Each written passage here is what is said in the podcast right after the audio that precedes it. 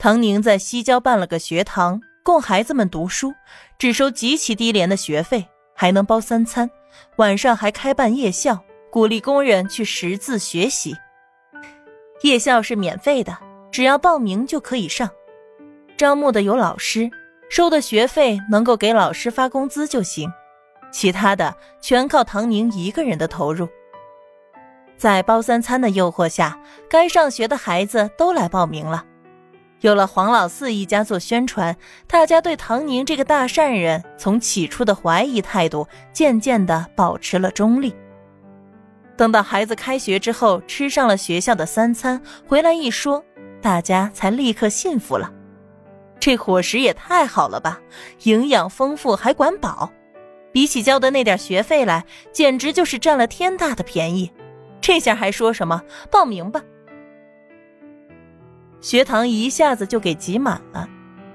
好在西郊的地很便宜，唐宁买下一大块，不讲究美观，只讲究实用，全都按照功能盖成方方正正的学校房子。唐宁发动了季凡真、吴光耀等人，晚上抽空去讲课，当然是义务劳动。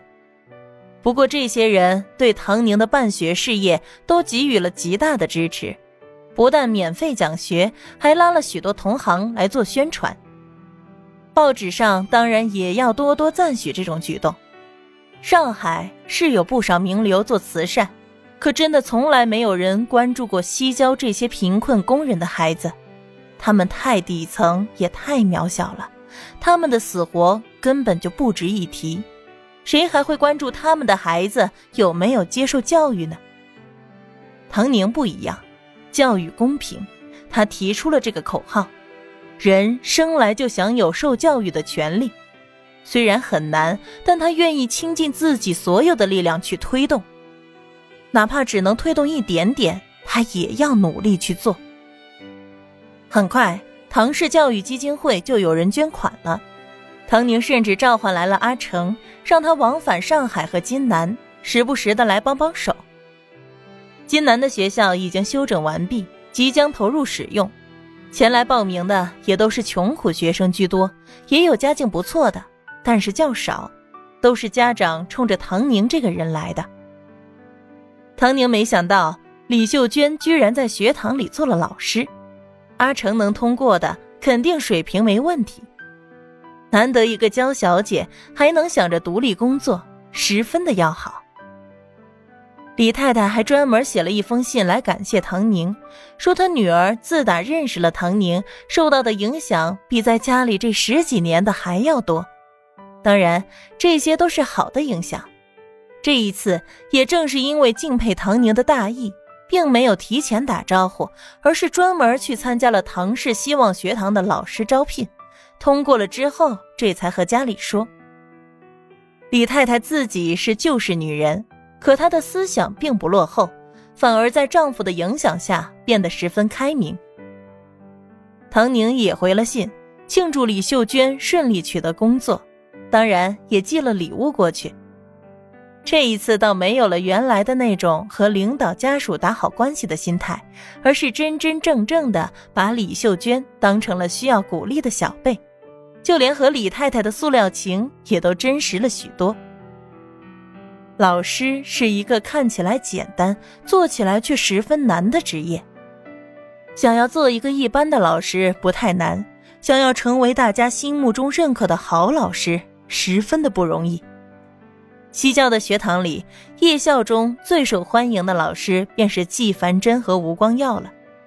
来讲课的人很多，不管是碍于面子，还是真心想要来做好事，但事实说话，排到季凡真和吴光耀的那天，学生绝对是爆满的。在识字的工人越来越多之后，喜欢买报纸、看报纸的工人也越来越多了。而就在这个时候，程兴发了一个紧急电报给唐宁：程子龙失踪了。原来程子龙一直闹着要来上海求学，望子成龙的程兴两口子第一次觉得不行。他们就这么一个儿子了，两个女儿现在和没有一样，一个儿子还要离开家乡去到那前途渺茫的上海，上海是好地方没错，可张卫民也去上海了，有什么好结果吗？张家一日不如一日，甚至都不要他这个儿子了。对外说的好听，什么神仙祖宗的，可实际上谁不知道，张卫民把家都要给败光了。张老爷那是不得不出此下策，从本家中挑出一个资质不错的孩子过继到名下，要不然他是疯了吗？放着好好的亲儿子不要，要去过继？人心隔肚皮，有的是人宁愿把财产丢给亲儿子败家子，也不愿意拿给别人用。只能说张老爷壮士断腕，甩开了亲儿子，说不定张家还能有回生之力。程子龙才多大？现在看着还好，等到了那个花花世界，万一被人引诱，像张卫民那样败家，到时候他们两口子年纪也大了，以后靠着谁去呢？程兴实在是害怕了。唐宁大张旗鼓搞了那么一出，大舅子搞了一出，他的家产缩水的也厉害，现在手里就捏着那些田地，老老实实的收租子。一个大子儿也不敢乱花，至于什么做生意挣大钱，那是想都不敢再想了。穷折腾，穷折腾，越折腾越穷啊，胆子都给吓破了。他打算以后就守着地收租子过日子了。地是死的，放在那儿不动，虽然不能大富大贵，但也绝对不会背叛你。别管外界发生多大的风雨，你的地还是你的地。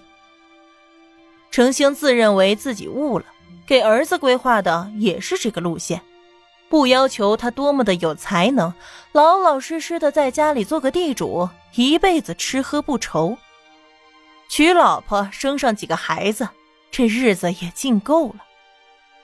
可是这一套理论，儿子是不认同的，非但不认同，父子两个还大吵了一架。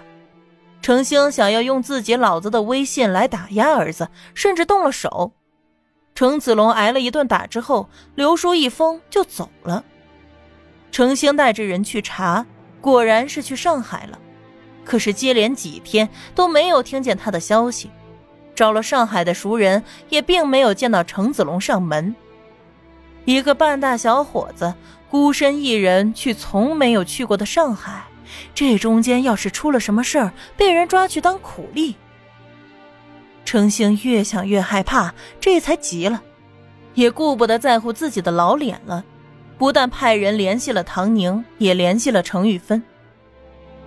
程玉芬陷于跟张卫民要钱的斗智斗勇中，对这个信儿只是敷衍了一下，根本就没有想到要去找程子龙。没良心的弟弟，从来都不给他这个亲姐姐撑腰，现在还自己偷跑了，哼！